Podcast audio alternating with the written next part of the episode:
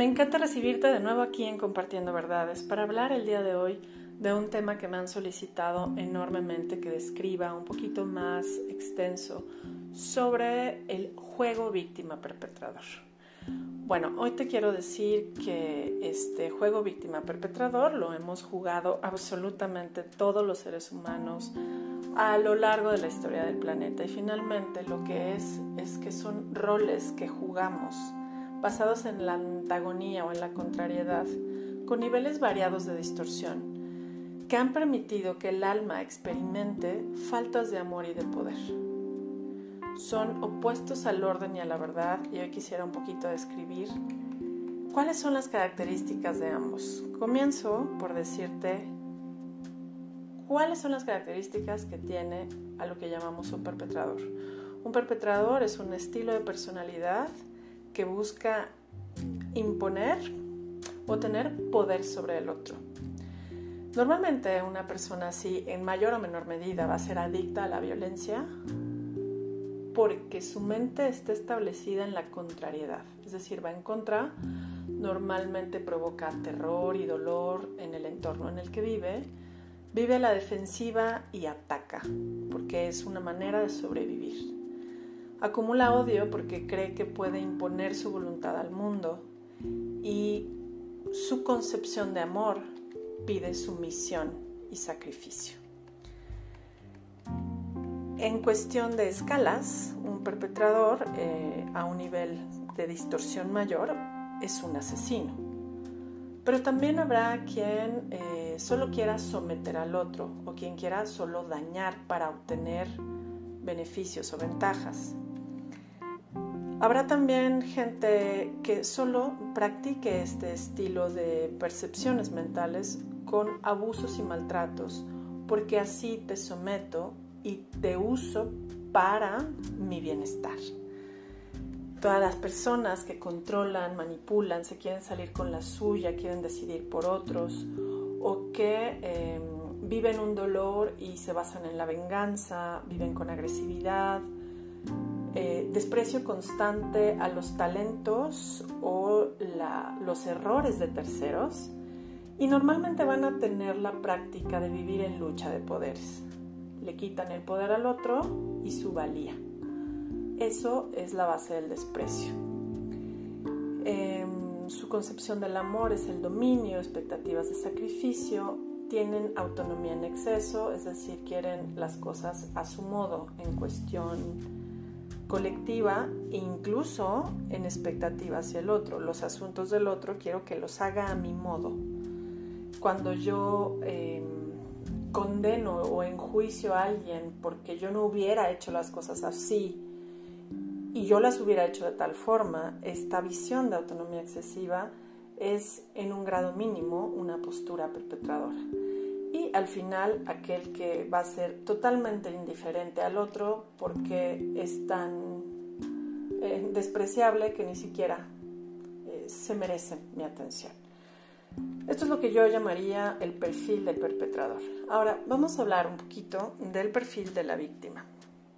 Bueno, estas personas son adictas al sufrimiento porque siempre están viendo lo que falta, lo que no hay, lo que pudo haber sido mejor en sus relaciones van a buscar complacer y autocastigarse a través de las proyecciones de dolor que hacen en terceros. Y normalmente va a ser una persona que se siente herida, atacada y todo se lo toma personal.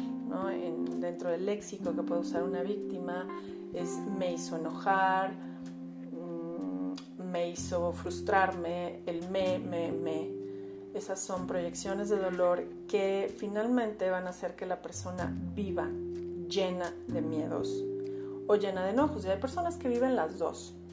Por un lado son perpetradores y se convierten en víctimas o hay alguien que está fijo en alguna. Pero en este caso la víctima va a pedir dominio e indiferencia, lo pide a gritos, en su parte inconsciente. Así que yo te podría decir que una máxima víctima, alguien que está en un, en un estado de victimismo realmente patológico, va a buscar matarse, suicidarse, dañarse, va a tender o, o lo hace o va a tender una tendencia suicida.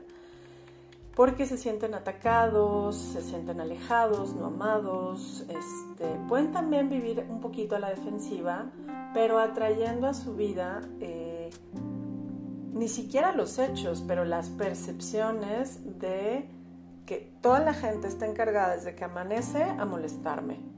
Aunque nadie en realidad lo piense y no tenga la consigna ni siquiera el enfoque de hacerlo, una víctima va a sentir que todos están tratando de tomar ventaja. Y si eso pasa es que esta víctima también juega el perpetrador. Y así, bueno, pues nos vamos autocompadeciendo, ¿no? Se van a sentir eh, estas personas no valoradas, eh, no reconocen sus talentos, dudan de sí, no se gustan a sí mismas, siempre se van a sentir vulnerables y van a tender a sacrificarse por otros o a depender, es decir, no ser autosuficientes o autogestionables. Y van a buscar un salvador. Van a buscar a alguien que eh, les quite sus males. Y aquí vamos a tener a las personas que buscan, buscan, buscan, buscan terapias, apoyos, magia, misticismo, porque no están dispuestas a moverse de ese lugar. Sin embargo, bueno, yo les puedo decir que salirnos de este juego es posible si se decide. Solo requieres reconocer que estás atrapado en él. El problema es que la mayoría de las personas, aunque viven totalmente inmersas en todos sus papeles en este juego, sobre todo los que bailan de perpetrador a víctima y de víctima a perpetrador, son los que menos pueden reconocer que están absortos en este juego. ¿Por qué?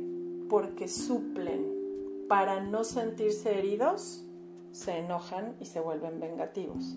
Es decir, están evitando ser víctimas para convertirse en perpetradores o, o bien evitando ser perpetradores y se posicionan en la víctima. Ambos se basan en el deseo banal del ego que comienza a valorarse. Por ejemplo, si en tu enfoque tú quieres ser especial, más que los demás, sobresalir, vas a estar absorto en este viaje. Si tú quieres hacer lo que, quieras, que nadie te diga por dónde, que nadie te ponga eh, ni siquiera un rumbo eh, que te lleve al más alto bien, vas a estar en este lugar. Eh, si yo deseo, por ejemplo, que el entorno y las personas sean como espero, o me enojo y sufro porque no son como me, hubiera gustado. Eh, el hecho de esperar resultados específicos banales que si no son exactamente como yo los pensé, entonces no funcionan, veo lo que falta y me enojo por lo que no salió, como planeé y como pensé. Y finalmente decidir por otros. Todos estos juegos del ego, banales como son, si los valoras, significa que estás atrapado en el juego víctima-perpetrador. El miedo y el odio son los grandes impostores de la verdad, pero son los regalos de este juego víctima-perpetrador. Sin embargo, si tú quisieras observar y salir de este lugar, te invito a que elijas lo siguiente. Imagina que tú hoy puedas decidir vivir satisfecho, sanar todo el dolor, la tristeza y las heridas del pasado a través de un proceso de perdón verdadero. Si tú quisieras a partir de hoy compartir tus talentos con el mundo y sanar y trascender todos aquellos errores o faltas de amor que incluso hoy no ves ni reconoces. Si te abres, abres tu mente a ver la verdad, tu corazón al verdadero amor y eliges que esa verdad te sane y te empodere en lugar de sentirte agredido porque te das cuenta de los errores del pasado o porque te molesta salirte de tus viejas prácticas y muy conocidos hábitos. Si tú eliges reconectar con el amor y la esperanza y recuperar todos tus dones, entonces serás aquel que decidió recuperarse, salvarse de la ilusión, conocerse, reconstruirse y autorrealizarse. Y esto se logra con un enfoque responsable, en donde a partir de este momento te eliges hacer cargo de tu bienestar. para aprender a volver y conocer y recordar el orden del amor, cumpliendo todos tus roles sociales, todo lo que te corresponde para tener una vida plena en la materia como humano, guiado por la sabiduría de tu ser.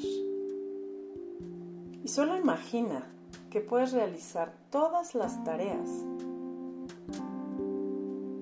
sintiéndote bien, disfrutándolo, siendo atento a cada detalle, respetuoso con todos los involucrados si los hay, siendo prudente para no meterte en asuntos del otro y solidario cuando hay alguien que no puede resolverse, no para ayudar, sino para reempoderarlo.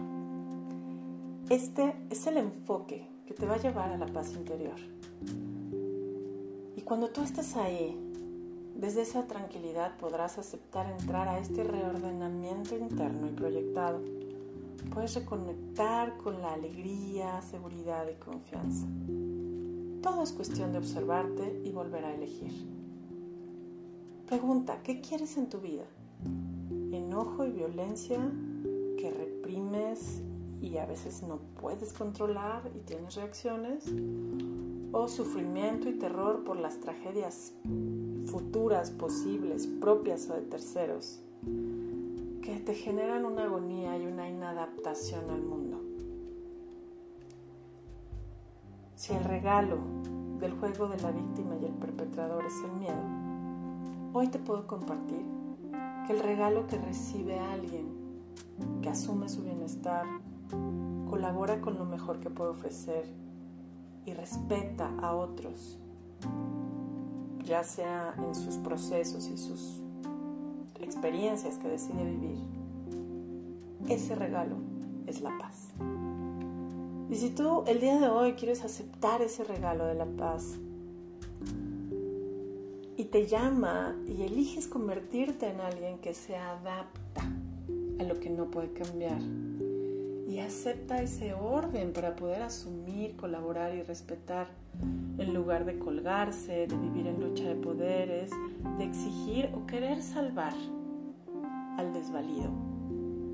Tú eres el único que puede reorientarse y redimirse para encontrar ese camino que te regala paz, certidumbre y bienestar. Tú eres el único que decide dejar que su mente fabrique ilusiones o que tu parte más sabia te recuerde que puedes amar, crear y resolver todo aquello que se te presente, porque puedes y eres capaz. Así que salirte del juego víctima perpetrador es tan sencillo como asumir tu poder creador y cambiar todas las causas que te lleven a efectos dañinos. Muchas gracias por escucharnos y hasta la próxima.